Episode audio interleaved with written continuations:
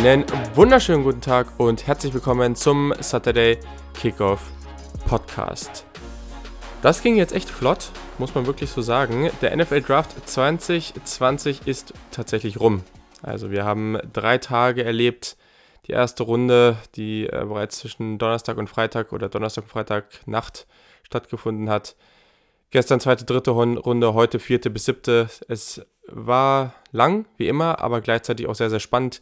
Vieles passiert, viele tolle Picks, viele schlechte Picks. Wir haben Teams erlebt, die sich enorm verstärkt haben. Andere Fans von anderen Teams sind sehr, sehr enttäuscht vielleicht rausgegangen. Über all das werden, werde ich heute und mit Gästen auch in den nächsten Wochen sprechen. Aber genau, also ich glaube, es war wieder sehr, sehr spaßig, wie jedes Jahr. Und ja, es gibt einiges zu besprechen. Und deswegen nehme ich natürlich hier auch gleich an dieser Stelle auf. Ja, vielen Dank, dass ihr eingeschaltet habt bei eurem NFL Draft und College Football Podcast. Ich will mich natürlich auch bedanken bei Dennis Sikorski, der hat ein Paket auf Steady HQ abgeschlossen.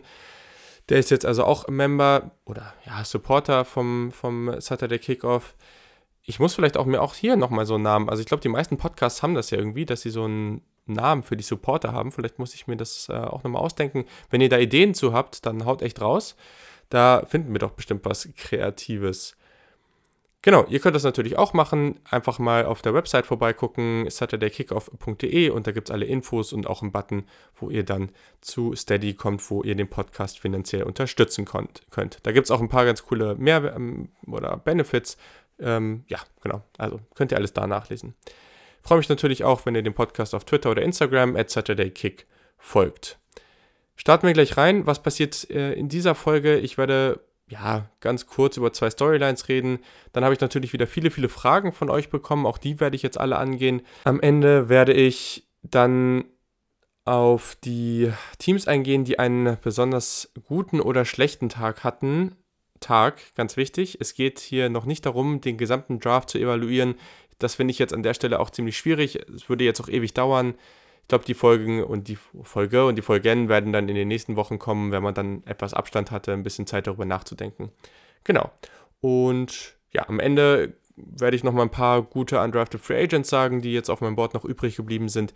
Gleichzeitig muss ich aber auch sagen, die sind fast alle schon gesigned. Also das ging wie eigentlich fast jedes Jahr wieder enorm schnell direkt nach dem Draft.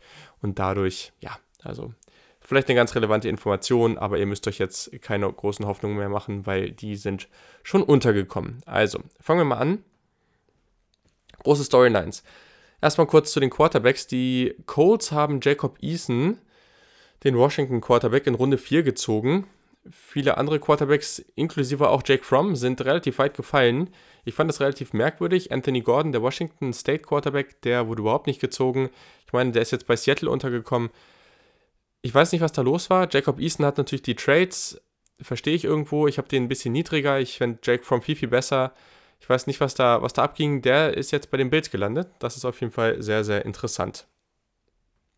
Außerdem, ja, war eine große Storyline heute, waren, oder mal wieder die 49ers. Left Tackle Joe Staley, der ja eine sensationelle Karriere dort hatte, wirklich ganz, ganz toll, was der da gemacht hat, ähm, wird auf jeden Fall jemand sein, der echt fehlen wird, weil der ja, hat sich entschieden, nicht weiter Football zu spielen. Der retired an der Stelle, ähm, soll wohl auch viel mit Medicals zu tun haben. Also an der Stelle ganz, ganz tolle Karriere.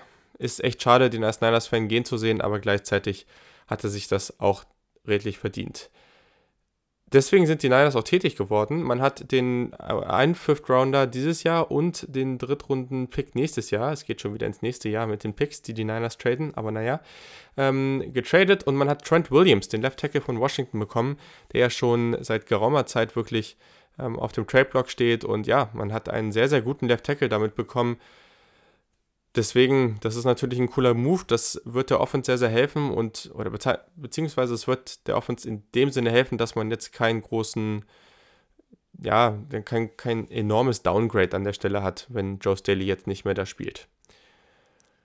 Genau, so, dann kann ich vielleicht auch mal sagen, ich werde am Montagabend auch noch bei einem 49ers Podcast am Start sein. Da werde ich dann auch auf jeden Fall auf Twitter ähm, und wahrscheinlich auch Instagram das irgendwie retweeten und, und reposten in der Story. Das könnt ihr dann da sehen. Da hört gerne nochmal rein. Da werden wir ganz, ganz ausführlich über alle 49ers Geschichten sprechen. So, kommen wir zu den Fragen. Also, der Manolito Man, der Manuel, hat gefragt, die Bills sind irgendwie selber, äh, selber überrascht, From gedraftet zu haben. Wie gefährlich ist der für Allen? Hm, also ich sag mal so, ich finde das schon so.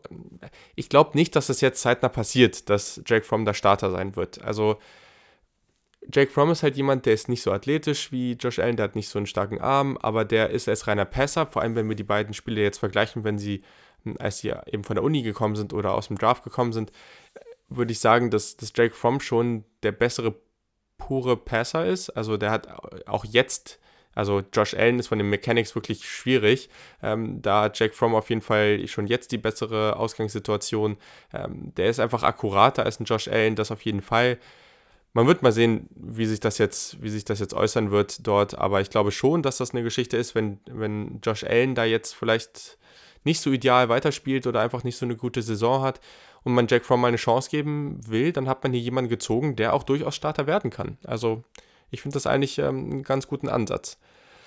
Genau, dann hat der, ähm, der Muki, at Niners Muki, auf Twitter gefragt, kannst du was zu Werner oder McKivitz sagen? Das sind die, oder zwei der Spieler, die heute von den Niners gezogen wurden. Beide Namen habe ich vor dem Draft nie gehört und es waren jeweils noch deutlich höhere Granite Offensive Tackles bzw. Titans auf dem Board. Also, man hat später auch noch Jaron Jennings von ähm, Tennessee gezogen. Den mochte ich tatsächlich ganz gerne. Ein sehr, sehr physischer Wide Receiver. Der ist nicht besonders schnell, aber einfach sehr, sehr physisch. Ich glaube, so als Big Slot sehr gefährlich.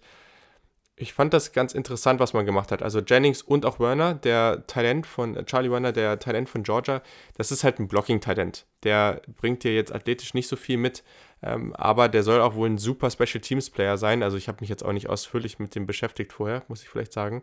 Aber ich habe mich jetzt eben mal ein bisschen schlau gemacht und das sind beides sehr, sehr gute Special Teams Spieler.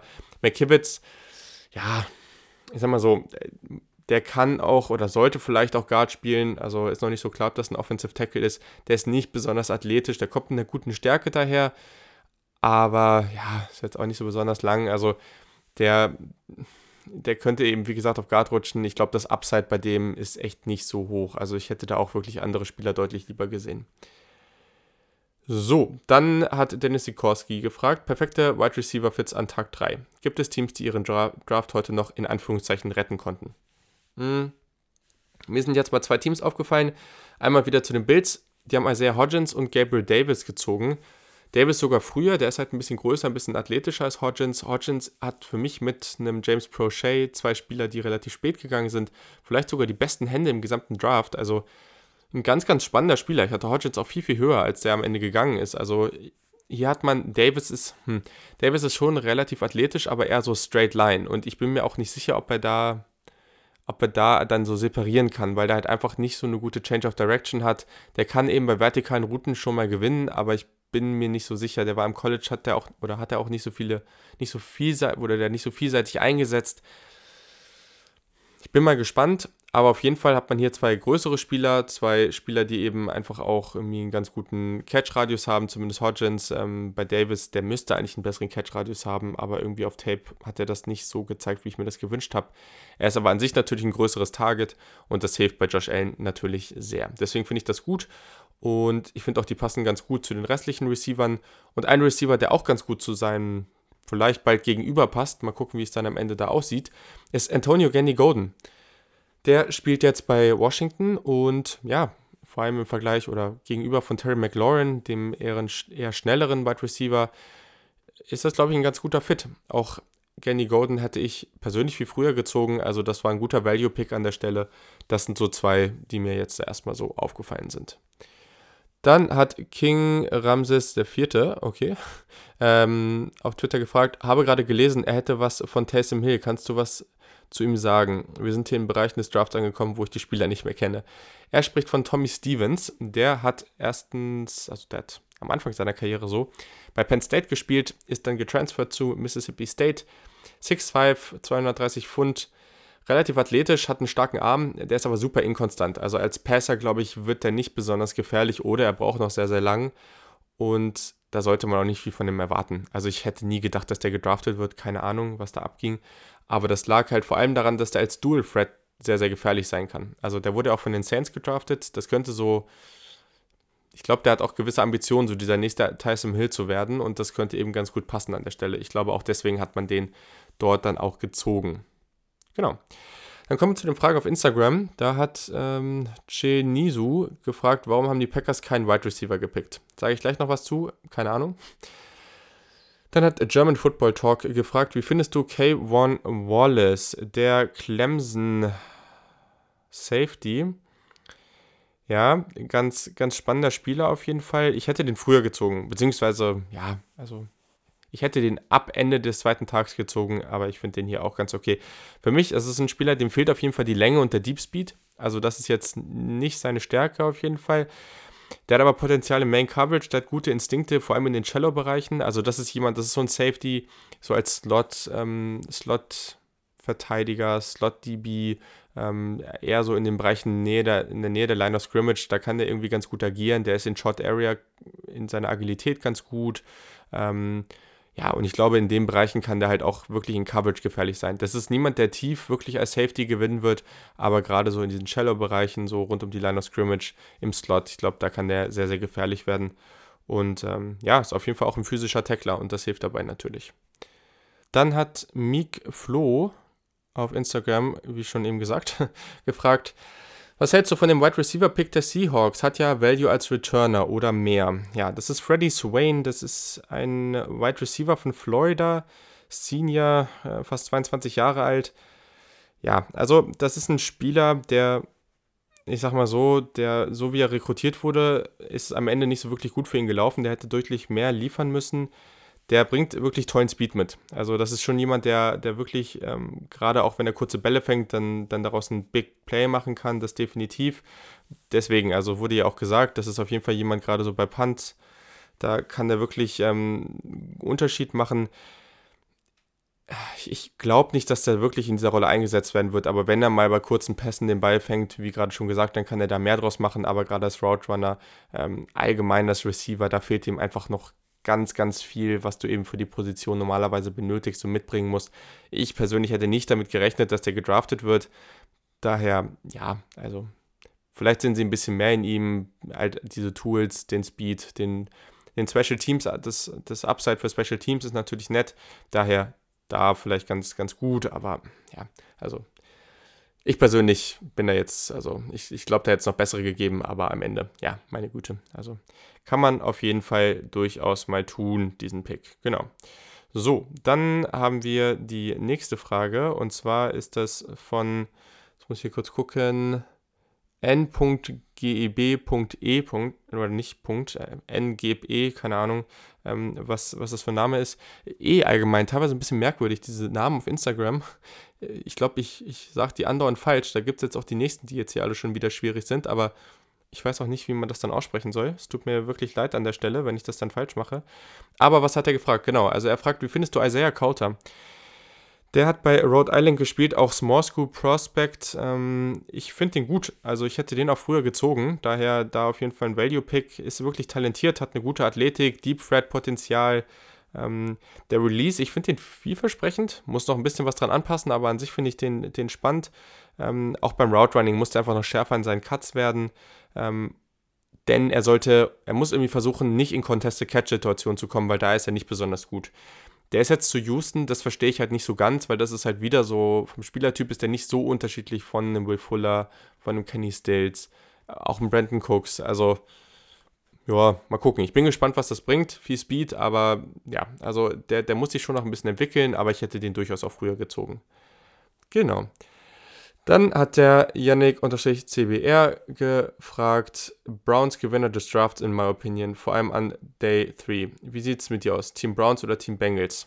Ich habe jetzt noch gar nicht so genau geguckt. Ich gehe da gleich nochmal drauf ein, weil ich habe die auf jeden Fall beide unter meinen Gewinnern für Tag 3, glaube ich, oder zumindest ein Team, aber ich fand die Drafts von beiden Teams gut. Dann hat PHL-Mann-7 gefragt, Verlierer des Drafts, Teamspieler. Wie gesagt, ich sage gleich ein Team, was noch ähm, den letzten Tag auch schwach abgeschlossen hat. Aber all das so, gesamte Gewinner, gesamte Verlierer, finde ich eh immer nicht so leicht aus oder zu identifizieren, weil ja, diese Noten, die es da auch immer gibt, da denke ich mir auch immer so, ja, weiß nicht, ob das jetzt so oder wie gut wir das eigentlich beurteilen können. Und wir wissen es halt einfach eh nicht, was am Ende passiert. Aber äh, über all diese Themen werden wir dann noch ausführlicher sprechen. Also das ist jetzt äh, so kurz nachdem die Draft rum ist, vielleicht noch nicht die Situation, um das so gut machen zu können. So, dann kommen wir zur nächsten Frage und zwar ist die von Dommer1311 Meinung zu John Hightower ja, also auf jeden Fall ein spannender Spieler, einfach weil der ganz, ganz viel Speed mitbringt. Das ist Straightline Speed, also das ist wirklich jemand, der eher so linear wirklich äh, athletisch ist. Ich glaube, der ist auch irgendwie eine 4-4-3 gelaufen oder sowas. Also der ist auf jeden Fall durchaus schnell, ähm, bringt auch gutes Balltracking dabei mit. Ähm, das hilft natürlich, gerade wenn du ein Spieler bist, der eher gerne tief geht. Das, das ist auf jeden Fall spannend. Ich glaube, der braucht in vielen Bereichen seines Spiels echt noch Zeit oder, oder muss sich da echt noch entwickeln, um wirklicher Faktor zu werden. Ich weiß gar nicht, was so typische Spieler sind, mit denen wir den jetzt vergleichen können. Also Isaiah Coulter haben wir ja eben schon gesehen, auch diese ganzen Houston Receiver, vielleicht passt das ganz gut vom Vergleich so. Also der würde da auch gut reinpassen.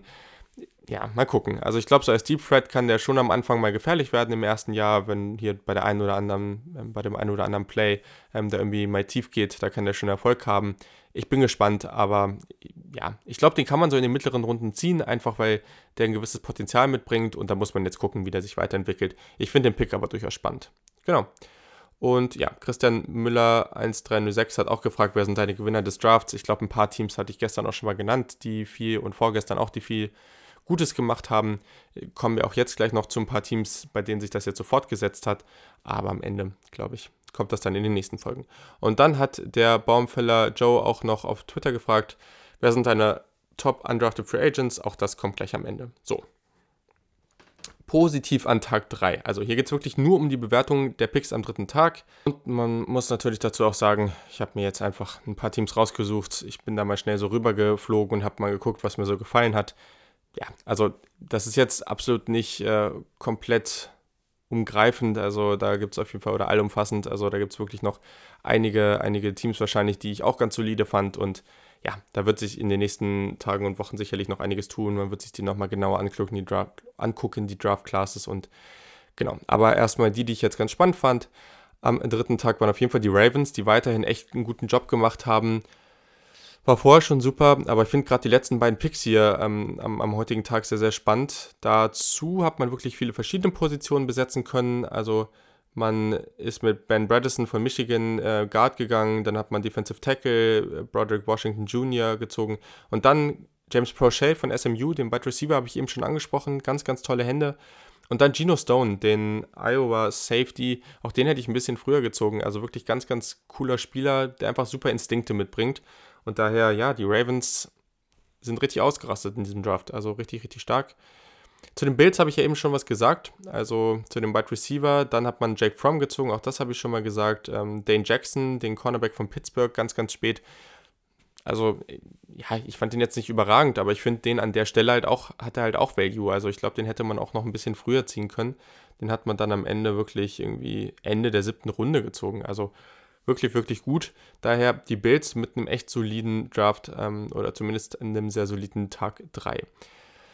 Dann natürlich die Bengals. Die Bengals haben vorher schon einen guten Job gemacht. Sie haben jetzt mit dem ersten Pick am dritten Tag Akeem Davis Gafer gezogen von Appalachian State, der Linebacker, den ganz, ganz viele hier irgendwie schon früher auf dem Board hatten. Also ein toller Value an der Stelle.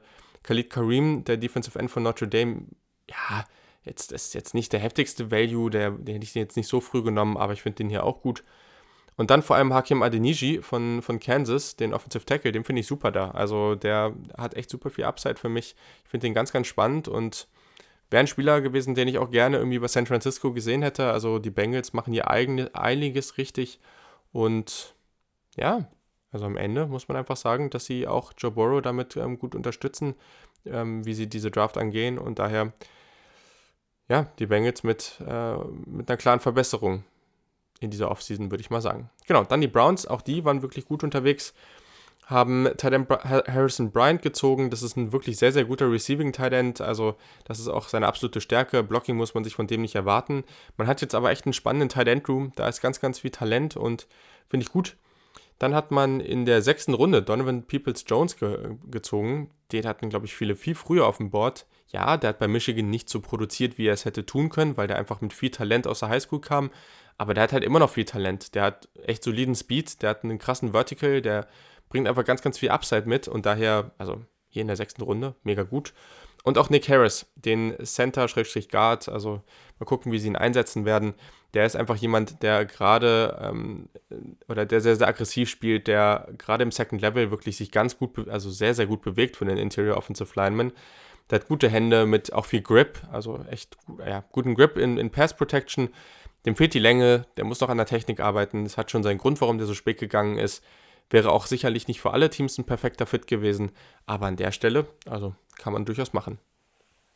Dann, die Raiders hatten sehr, sehr wenig Picks, aber ich muss einfach sagen, sie haben Ende der vierten Runde Amik Robertson, Slot Cornerback Louisiana Tech gezogen. Ich glaube, das ist einer der absoluten Draft-Lieblinge von ganz, ganz vielen Leuten hier in Deutschland. Ich weiß nicht, warum der so weit gefallen ist. Der ist einfach super stark. Also ich habe den irgendwie auch, weiß gar nicht, in Top 50 auf jeden Fall gehabt. Und Ganz, ganz toller Pick hier. Also der hat mega Value, einer der besseren Picks im gesamten Draft für mich. Damit hat Las Vegas, klar, mag man jetzt von Damon Annette halten, was man will, aber wenn Damon Annette wirklich einen guten oder einen soliden Job machen sollte, dann hat man seine Secondary hier an der Stelle wirklich verstärkt. So, und dann noch ein Team, die Tampa Bay Buccaneers. Die haben hier wirklich auch wieder ähm, gut reingehauen. Also ähm, ich mag einfach ja, vorher war das auch schon ganz gut, heute mochte ich das auch. Man hat Tyler Johnson gezogen von Minnesota, den Wide Receiver. Den hätte ich auch nicht so spät erwartet. Ich finde, der passt wirklich super zu, zu Brady. Khalil Davis, das ist so für mich so der Sleeper Defensive Tackle. Jemand, der einen ganz, ganz komischen Körperbau hat. Also man denkt irgendwie, der müsste total langsam sein, dann ist er aber viel schneller seine Balance ist nicht so mega gut, aber ja, der hat absolut, also hat absolutes Potenzial als Pass-Rusher. Deswegen, also wenn man den, ich habe immer wieder gesagt, den spät, spät zu ziehen, finde ich mega, mega spannend und die Bucks machen das hier. Und Raymond Calais, den sieht man Ende der siebten Runde und das ist wirklich so ein ganz, ganz schneller Running Back. Der ist natürlich ziemlich dünn, von Louisiana ähm, sehr, sehr dünn, aber das ist wirklich jemand, der hat viel, viel Speed und ich weiß nicht, also vorher hat man Keishon Warren gezogen, von Vanderbilt, der hat auch einen guten Speed, aber ich weiß nicht, also wenn man den hier spät bekommt, finde ich den Pick fast besser als den, den vorher. Also ich bin mal gespannt, wer da am Ende mehr Spielzeit kriegt. So. Gehen wir mal an, in den negativen Teil von Tag 3. Es klingt jetzt vielleicht doof, doof, aber ich fand wirklich kaum den Draft am letzten Tag richtig schlecht. Das kann man gerade an dem Tag, also am letzten Tag, wo die Unterschiede nochmal viel größer sind, auch kaum begründen, finde ich. Also es sind einfach gerade am Ende, am Anfang haben, ist es klar, wer sind die besten Spieler und da gibt es vielleicht kleine Unterschiede, aber man hat dieses Jahr ja auch gesehen, eigentlich war man da schon einigermaßen der Meinung, was da vorne passiert ist. Aber desto weiter man nach hinten kommt, desto größer ist natürlich die Streuung und man, die Teams suchen nach verschiedenen Dingen. Die haben auch einfach, gehen sie jetzt auf sichere Spieler, gehen sie aufs auf Upside-Spieler. All diese Geschichten, das ist natürlich nochmal ganz, ganz anders und deswegen ist es am letzten Tag sehr schwierig, finde ich, da jetzt zu bewerten oder bei jedem Team zu bewerten, wie gut oder schlecht die sind, beziehungsweise auch zu sagen, oder du kannst klar sehen, ja, hier gab es einen Value-Pick, da gab es einen Spieler, den hätte ich viel früher gehabt, aber bei vielen anderen Teams und anderen Spielern, da muss man auch sagen, ja, das wird schon irgendwie passen oder die werden sich dabei schon was gedacht haben. Allerdings muss die Strategie halt irgendwie passen, finde ich. Also, oder da sollte man im Idealfall einen Plan sehen. Und ein Team, da bin ich nicht der Einzige, da habe ich keinen Plan gesehen und das sind die Packers. Das war in den ersten beiden Tagen schon richtig, richtig kritisch. Und auch heute verstehe ich es einfach nicht. Ich, ich will gar nicht so viel auf die Picks eingehen, weil um die geht es dabei gar nicht. Ich finde auch einen Jonathan Garvin von Miami am Ende ganz, ganz spannend. Aber man hat nicht einen einzigen Wide Receiver gezogen und das war vielleicht das größte Need für die Packers in diesem Draft. Also es ging doch in der Offseason auch, was man von Beatwritern und von allen möglichen Leuten gehört hat, es ging immer darum, dass man ähm, einen guten Wide Receiver gegenüber von Davante Adams ziehen muss oder irgendwie finden muss, weil das den einfach braucht, weil man da nicht gut genug aufgestellt war. Und sie haben in diesem Draft, wo also unglaublich viele Wide Receiver auf dem Board sind, die Talent haben und die waren, es waren auch immer bei vielen Picks der Packers einfach viele auf dem Board. Ich verstehe nicht, warum man da irgendwann in der fünften, sechsten Runde einfach nicht einfach einen Donovan Peoples Jones oder so gezogen hat. Ich kann es nicht nachvollziehen. Ich weiß nicht, was da los war. Keine Ahnung. Also es ist ganz, ganz merkwürdig an der Stelle. Ähm, ich hoffe natürlich für, für die Packers-Fans irgendwie, dass das am Ende was wird und da irgendwie trotzdem ganz tolle Spieler bei rumkommen, aber so richtig nachvollziehen kann ich es nicht. So, jetzt noch kurz zu den besten Undrafted Free Agents auf meinem Board. Das ist jetzt in keiner Reihenfolge, ich habe einfach mal schnell ein paar rausgesucht, aber gleichzeitig ähm, durchaus ganz interessante Spieler noch dabei. Natürlich JJ Taylor, der Running Back von Arizona, den ich so unglaublich spaßig fand. Und es nervt mich gerade. Ich habe nochmal nach oder ich habe gerade nochmal nachgeguckt und der geht halt wirklich zu den Patriots. Also so scheint es gerade zu sein. Und das finde ich nicht so wirklich ideal, weil irgendwie habe ich das Gefühl, dass die wieder viel aus dem machen und dann wäre das bei den Patriots. Und ja, naja, gut.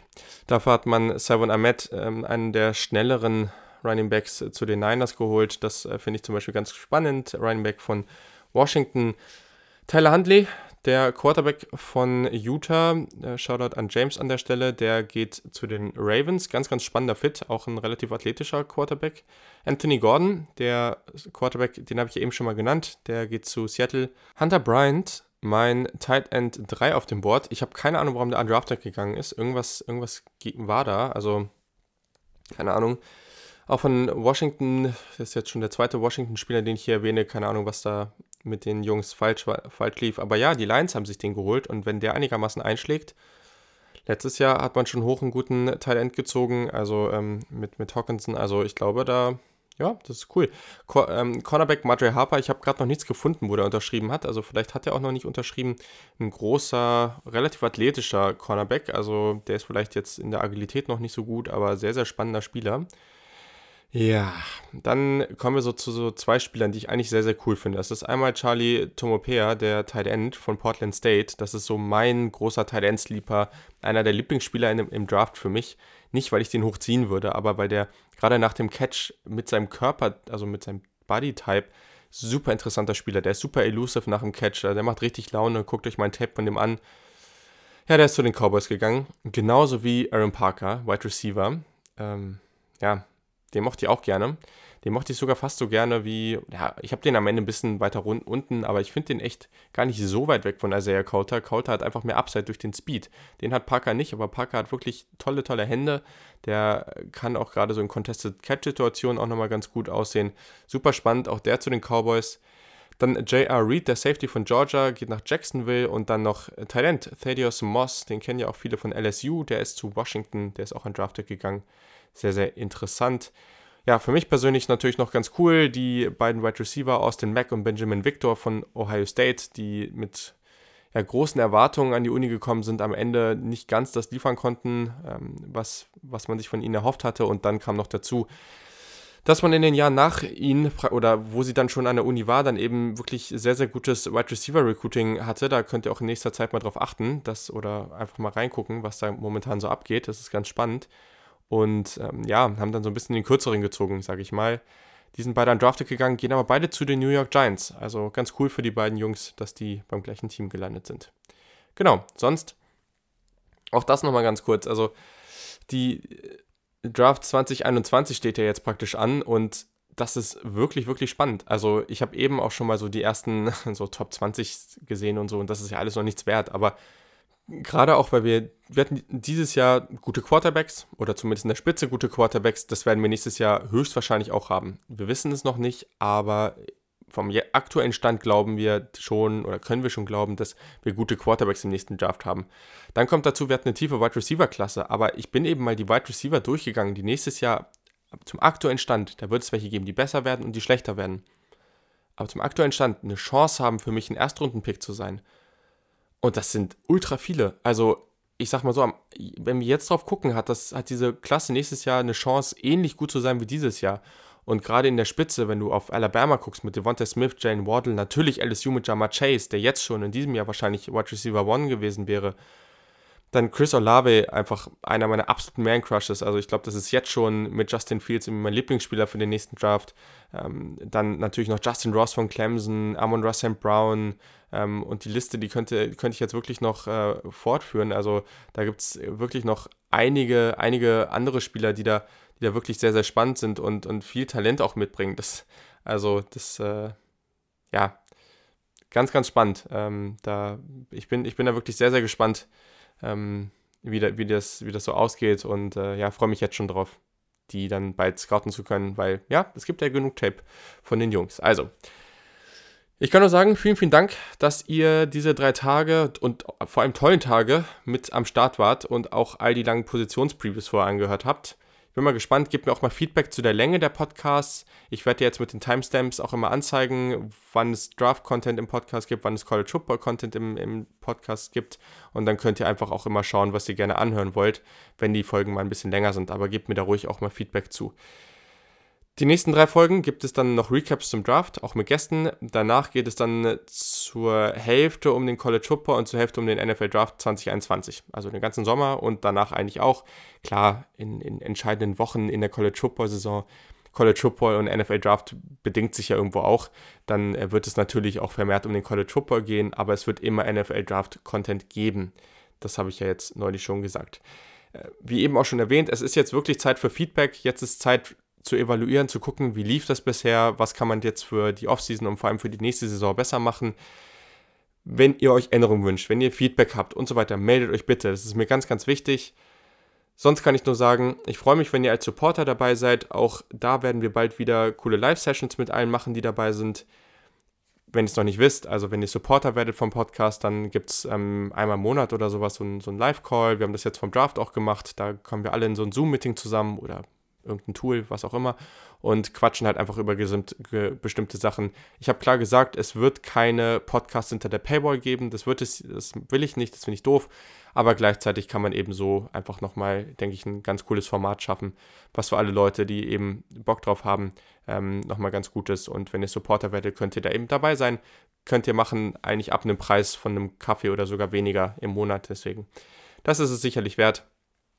Und da bin ich schon sehr, sehr gespannt drauf. Ich glaube, da wird es bald dann auch vielleicht mal eine Session geben, wo wir einfach zusammen ins Tape gehen von der nächsten Draft-Class und da einfach mal auf den einen oder anderen Spieler gucken. Finde ich durchaus spannend und ich denke, das wird eine spaßige Sache. Daher, erholt euch gut von den drei Tagen. Es war lang, aber erholt euch. Viel Spaß beim Kennenlernen der neuen Spieler in euren Teams. Und wir hören uns dann zur Folge, die am kommenden Dienstagabend aufgenommen wird. Bis dann.